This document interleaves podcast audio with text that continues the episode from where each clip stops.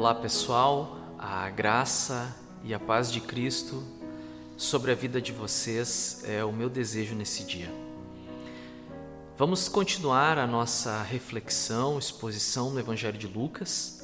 Estamos ainda no capítulo de número 22 e hoje um episódio muito interessante nas Escrituras Sagradas que nos mostram o desfecho final da entrega voluntária de Jesus e do seu ministério terreno, eh, daquilo que ele prometeu e que agora está cumprindo na vida dos seus discípulos e assim também abrangendo e alcançando todos nós. O texto que nós vamos meditar, ele se encontra, como já falei, no capítulo de número 22, versículo 39 até o versículo 53. É um texto um pouquinho longo, nós vamos fazer a leitura de duas sessões, mas ao mesmo tempo extremamente necessário para nossa compreensão, para que não tomemos um versículo isolado, mas que estejamos é, com todo o contexto ao nosso dispor. Nos diz assim a palavra do Senhor. Como de costume, Jesus foi para o Monte das Oliveiras e os seus discípulos o seguiram. Chegando ao lugar, ele lhes disse: Orem para que vocês não caiam em tentação. Ele se afastou deles a uma pequena distância, ajoelhou-se e começou a orar: Pai, se queres, afasta de mim este cálice, contudo, não seja feita a minha vontade, mas a tua. Apareceu-lhe então um anjo do céu que o fortalecia. Estando angustiado, ele orou ainda mais intensamente, e o seu suor era como gotas de sangue que caíam no chão. Quando se levantou da oração e voltou aos discípulos, encontrou-os dormindo, dominados pela tristeza. Por que estão dormindo? perguntou-lhes. Levantem-se e orem para que vocês não caiam em tentação. Enquanto ele ainda falava, apareceu uma multidão conduzida por Judas, um dos doze. Este se aproximou de Jesus para saudá-lo com um beijo. Mas Jesus lhe perguntou: Judas, com um beijo você está traindo o filho do homem? Ao verem o que ia acontecer, os que estavam com Jesus lhe disseram: Senhor, atacaremos com espadas? E um deles feriu o servo do sumo sacerdote, decepando-lhe a orelha direita. Jesus, porém, respondeu: Basta, e tocando na orelha do homem, ele o curou. Então Jesus disse aos chefes dos sacerdotes, aos oficiais da guarda do templo e aos líderes religiosos que tinham vindo procurá-lo: Estou eu chefiando alguma rebelião para que vocês tenham vindo com espadas e varas? Todos os dias eu estava com vocês no templo e vocês não levantaram a mão contra mim. Mas esta é a hora de vocês, quando as trevas reinam. Então, até aqui a leitura de hoje, e nós vamos meditar nesse momento da prisão de Jesus e os instantes anteriores à sua prisão, quando ele orava, é, ou pelo menos é, havia proposto orar com os seus discípulos, mas o contexto nos mostra que Jesus orou, os discípulos nem tanto. A exemplo da semana passada, eu quero me deter na segunda parte do texto inicialmente, para fazermos aqui uma introdução dos acontecimentos e depois vamos pegar a primeira parte do texto e extrair dali algumas lições para as nossas vidas. Essa segunda parte do texto nos traz então informações que são é, mensagens que já foram pregadas, como por exemplo a entrega de Jesus por Judas, que Lucas nos mostra que Judas já havia combinado isso com os líderes religiosos, com os sacerdotes. Judas sabia o exato local onde Jesus se encontrava, se reunia com seus discípulos e se retirava das multidões para frequentemente estar diante de Deus em oração, então ele precisava denunciar esse exato local, e é isso que ele faz. E ele combina com as lideranças que aquele a quem ele beijasse, então era esse que deveria ser detido, preso. Nós observamos também que É, como eu falei na semana passada, Jesus não estava tentando criar nenhum motim e muito menos incentivar que os seus ouvintes, os seus seguidores a agirem com violência. As duas espadas, como na mensagem anterior nos mostra, era apenas um símbolo para cumprimento da profecia de Isaías 53, que diz que ele seria encontrado ou contado entre os malfeitores, entre salteadores ou coisa desse tipo. E é exatamente essa a pergunta que ele faz aos líderes religiosos.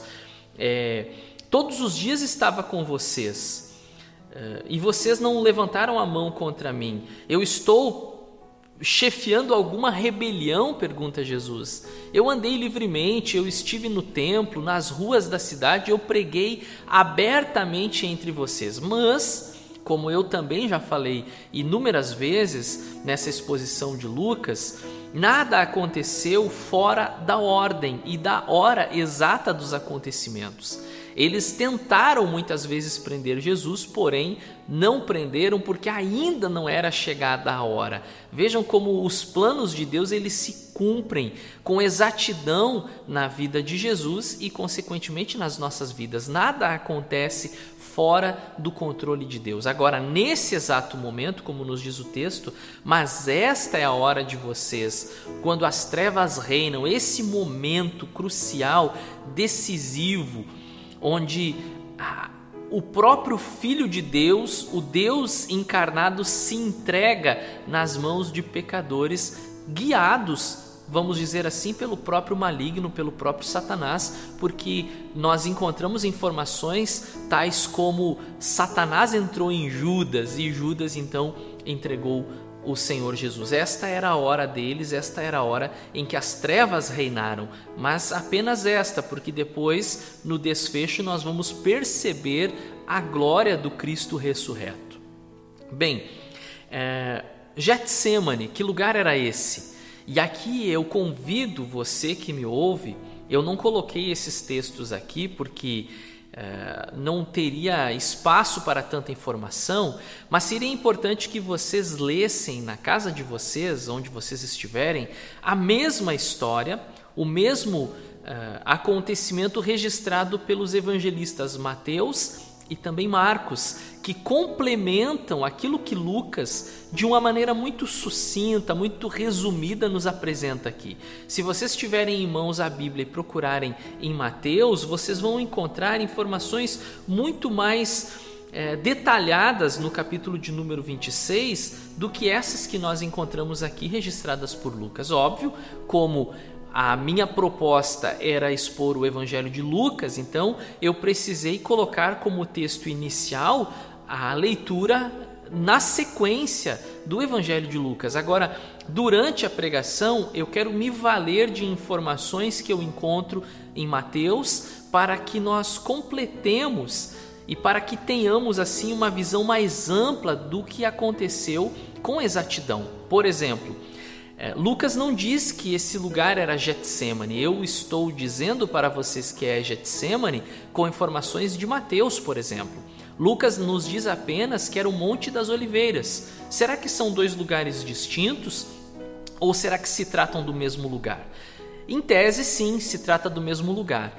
O Monte das Oliveiras ah, é uma cadeia montanhosa entre Jerusalém e o deserto da Judéia e é uma cadeia montanhosa que é conhecida pela grande é, quantidade, era conhecida pela grande quantidade de oliveiras. O Getsemane fazia parte dessa cadeia montanhosa, porém no sopé da montanha, na parte mais baixa, e era de certa forma um jardim ou um horto, como muitas vezes a Bíblia apresenta, onde eles faziam a prensa das azeitonas e extraíam então o azeite. É, há uma preciosidade no significado dessas palavras, porque é ali que Jesus ora de maneira tão intensa, em agonia, como o próprio texto nos diz, se espremendo, se esmagando na presença do Pai, e o resultado desse esmagar, desse moer, é a entrega total e voluntária dele por nós, os pecadores. Outras informações, como por exemplo, Jesus chamou três dos seus agora onze discípulos para estarem mais perto com ele: Pedro, Tiago e João, os tão conhecidos Boanerges. Né? É, outra informação que Lucas não nos traz, eles Jesus se retira para orar e pede que eles fiquem orando, vigiando com ele nesse momento, e três vezes o Senhor os encontra dormindo. Lucas não apresenta a quantidade de vezes que isso acontece, apenas nos diz que isso aconteceu. Então é importante nós fazermos essas comparações daquilo que eu chamo de textos paralelos para pegar a informação de um, a informação de outro e complementar então o relato bíblico. Eu quero tirar três lições dessa passagem e compartilhar com vocês. Como eu já falei no vídeo anterior, mensagens que foram preparadas para serem pregadas na igreja. Agora nós estamos aqui no estúdio gravando. É uma dinâmica totalmente diferente. Eh, não tenho e não sinto a mesma liberdade que eu sentiria na congregação, mas creio que a palavra de Deus é a mesma e que a palavra nos alcançando e chegando no nosso coração, ela vai trazer os resultados necessários, aquilo que Deus quer falar conosco. Então, em primeiro lugar, eu quero que vocês reflitam comigo sobre a palavra ânimo. A primeira lição que eu tiro é, no contexto desses textos paralelos é o ânimo. Vocês vão acompanhar em Mateus 26, 40, que Jesus é, voltou aos seus discípulos. Eu vou ler o texto que fica um pouco melhor. Então, voltou aos seus discípulos e os encontrou dormindo. Vocês não puderam vigiar comigo nenhuma hora? perguntou ele a Pedro. Olha essa informação preciosa que Mateus nos trouxe e que Lucas não traz. Ele pergunta a Pedro: Vocês não puderam vigiar, ou seja, orar comigo, nem mesmo uma hora? E aí eu quero refletir com vocês, comigo e principalmente comigo, em primeiro lugar comigo, em relação às coisas de Deus, como está o nosso ânimo. Porque é uma grande verdade, nós nos empolgamos com tantas coisas.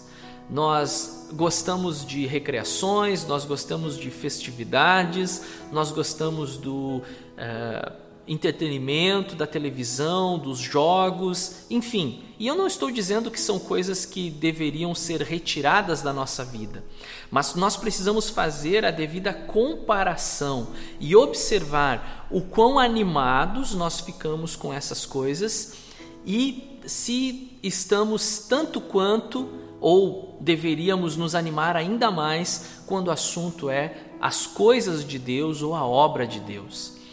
Nós encontramos pessoas que não tinham ânimo nesse texto, esse texto nos mostra pessoas que não tinham ânimo para as coisas de Deus.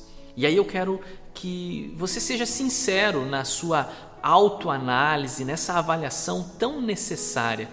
Você se empolga com as coisas de Deus? Você é alguém que se anima quando o assunto é oração, é leitura bíblica, é, é, jejum. Nós estamos em um mês de jejum. Ah, eu, como pastor, estou convocando a igreja a se reunir em oração e jejum pelos dias difíceis que estamos vivendo. Você se empolga em participar do culto ou até mesmo acompanhar de maneira virtual aí de dentro da sua casa. Nesse período de pandemia, nós gravamos inúmeras mensagens, eu e mais alguns irmãos da Ibicinos, gravamos aqui no estúdio, alguns cultos foram gravados na própria congregação, foram realizadas séries de mensagens pensadas depois de um tempo de oração, pensadas nas necessidades da igreja e do povo de Deus, e muitas vezes eu me encontro com pessoas e eu pergunto se essas pessoas acompanharam. Eu estou falando membros da igreja, não estou falando pessoas de fora da nossa comunidade, membros da igreja. Eu pergunto se estão acompanhando as mensagens e muitos deles dizem: Pastor, eu não ouvi, eu não assisti, ou pelo menos eu não estava junto agora no domingo. A gente sempre procura colocar a mensagem como uma estreia, como você está acompanhando agora, para que as pessoas se reúnam no mesmo momento em oração buscando ao Senhor. Claro, algumas pessoas não podem por algum compromisso, aí sim faz sentido assistir depois, mas aqueles que podem, separem esse tempo para estarem reunidos em oração e em devoção. A verdade é que é, é muito mais fácil nós nos empolgarmos com qualquer outra coisa do que com as coisas de Deus.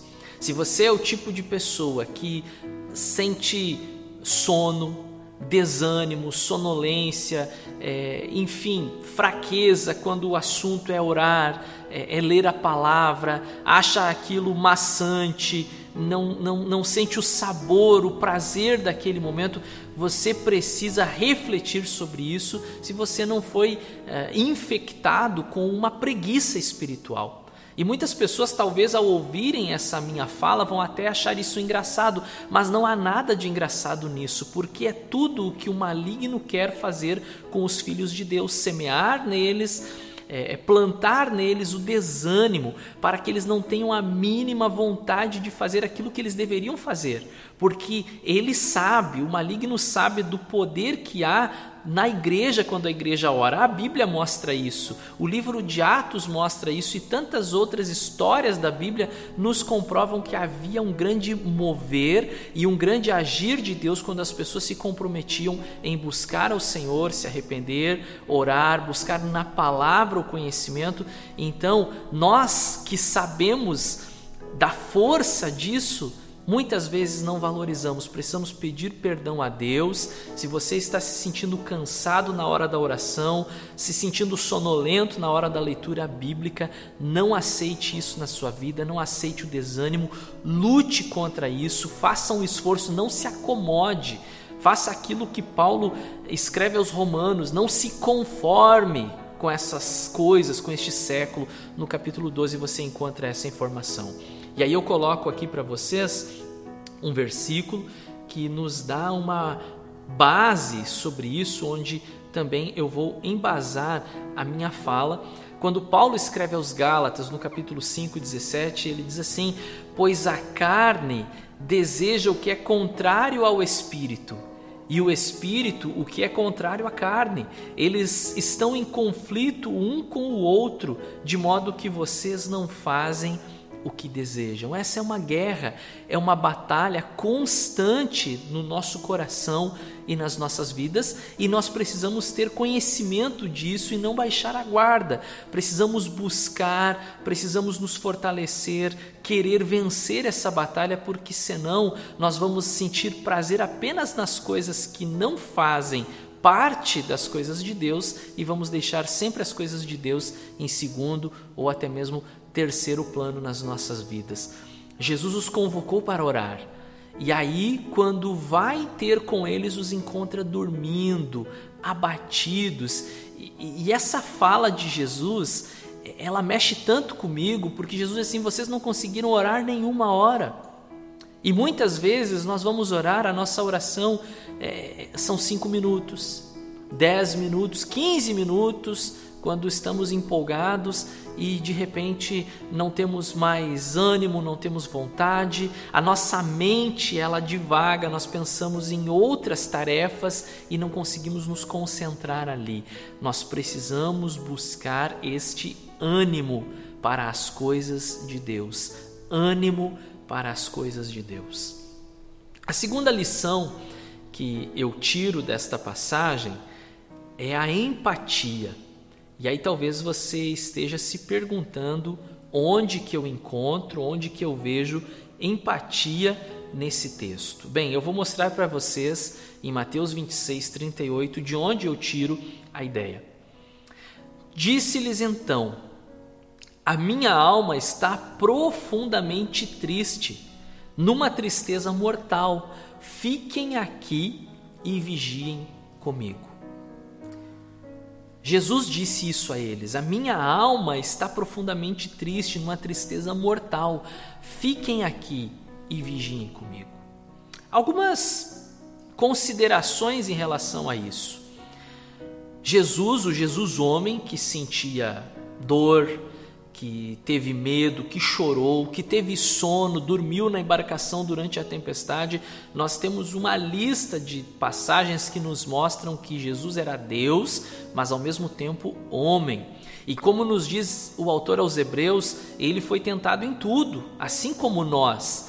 Passou pelas mesmas tentações e dificuldades, com a grande diferença de que ele não pecou, ele resistiu a todas elas. Mas veja, Jesus está num momento difícil, crucial. É, daqui um pouquinho eu vou falar sobre esse momento da vida de Jesus como um dos mais importantes, talvez ou mais. Eu vou me arriscar um pouquinho aqui.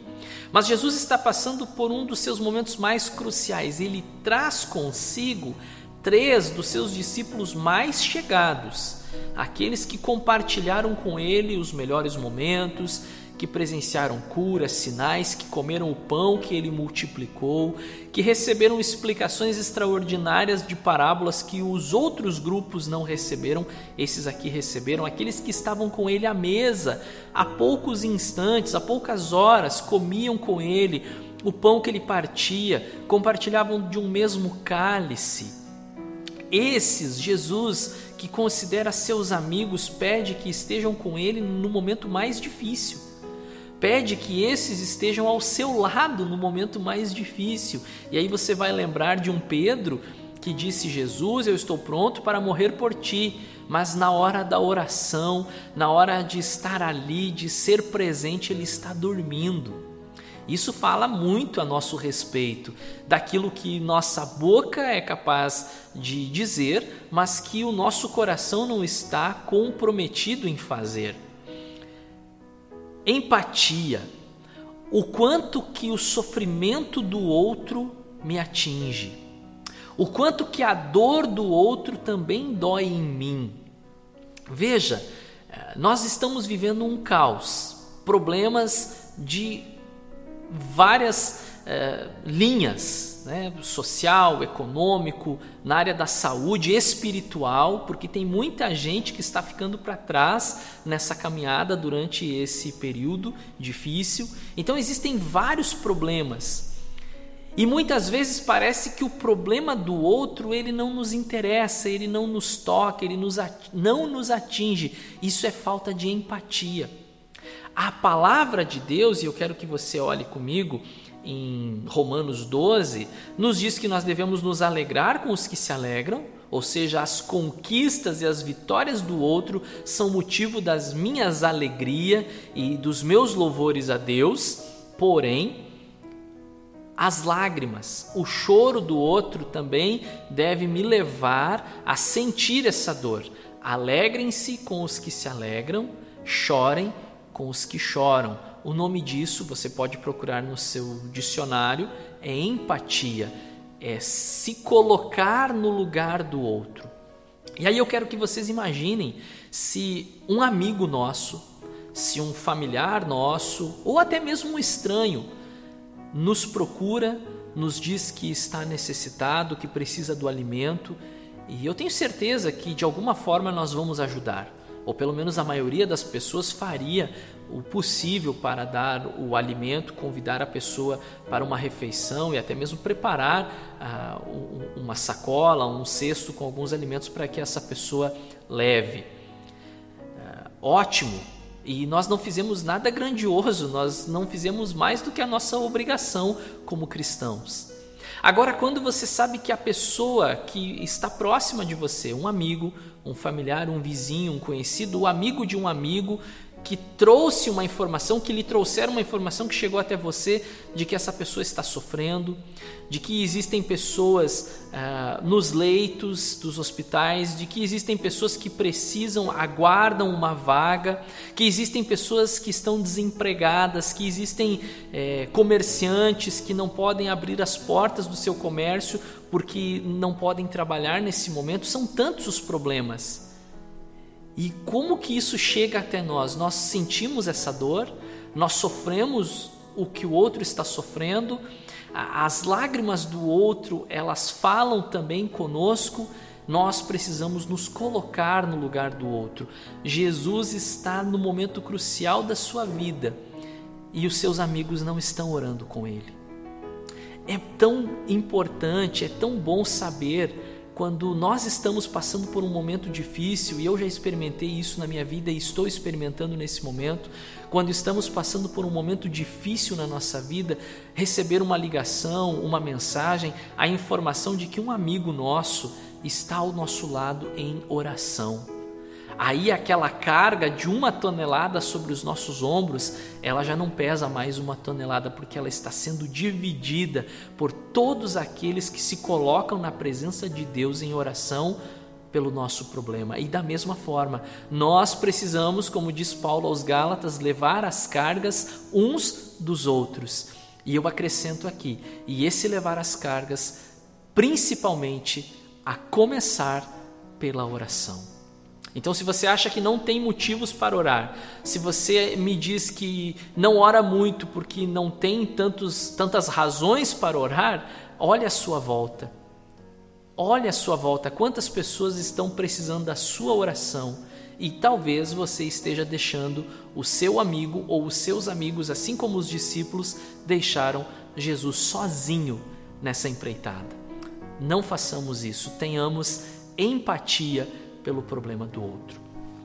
E em terceiro lugar, a última lição que eu tiro da passagem de hoje, ela nos fala sobre fortalecimento. Fortalecimento.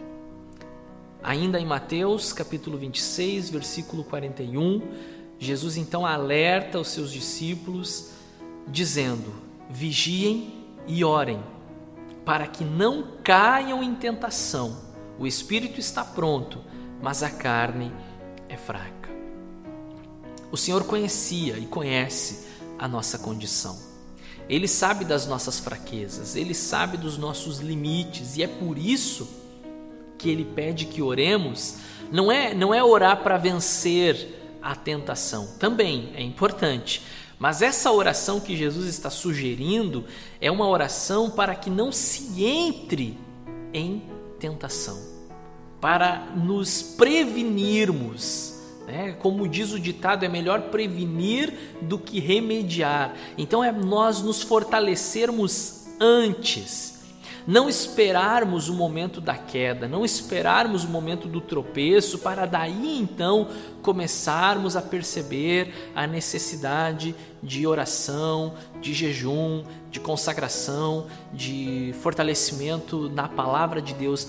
Antes, precisamos fazer isso antes, como uma prevenção na nossa vida espiritual, é, para focarmos no fortalecimento da nossa vida e aqui especialmente da vida espiritual.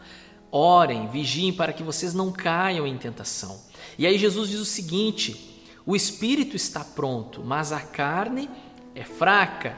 Eu citei para vocês há pouco o texto de Gálatas, é, capítulo de número 5 e versículo de número 17. Mas agora nós vamos meditar no versículo anterior, o versículo 16, que eu iria colocar os dois versículos juntos no, na primeira parte, mas eu preferi separar, preferi separar eles para mostrar então agora o que, que Paulo estava dizendo aos Gálatas uh, em relação a essa luta de carne contra espírito. Aí Paulo havia escrito o seguinte: Por isso digo, vivam pelo espírito e de modo nenhum satisfarão os desejos da carne. Está aqui a receita. A receita que, como muitos cristãos gostam de dizer, o médico dos médicos receitou a nós. Vivam, andem nesse espírito, o espírito de Deus. Aqui não é o espírito humano, não, é o Espírito Santo, o espírito de Deus andem, vivam pelo Espírito, e aí então vocês não vão satisfazer os desejos, as vontades humanas daquilo que é da carne.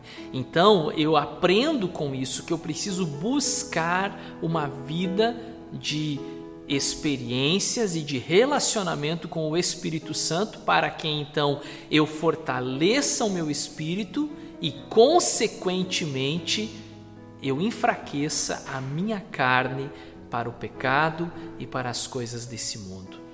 Por isso digo: vivam pelo Espírito, e de modo nenhum satisfarão os desejos da carne.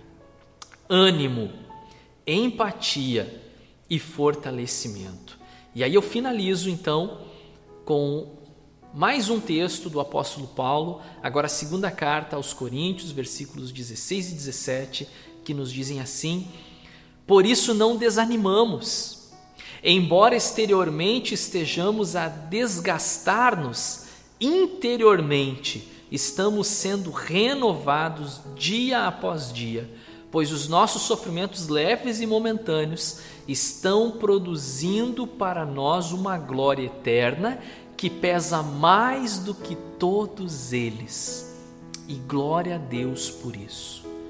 O meu desejo, irmãos, e minha oração é que, da mesma forma como Paulo está escrevendo aos Coríntios, que também nós estejamos sendo fortalecidos e que não desanimemos e que olhemos para tudo que estamos passando, sofrimentos, perseguição, dias difíceis e que enxerguemos nisso tudo a mão de Deus produzindo em nós uma glória muito maior do que o peso de todos os nossos sofrimentos. Que Deus abençoe a sua vida, que continuemos firmes no nosso propósito de servir ao Senhor com ânimo, com empatia e buscando fortalecimento.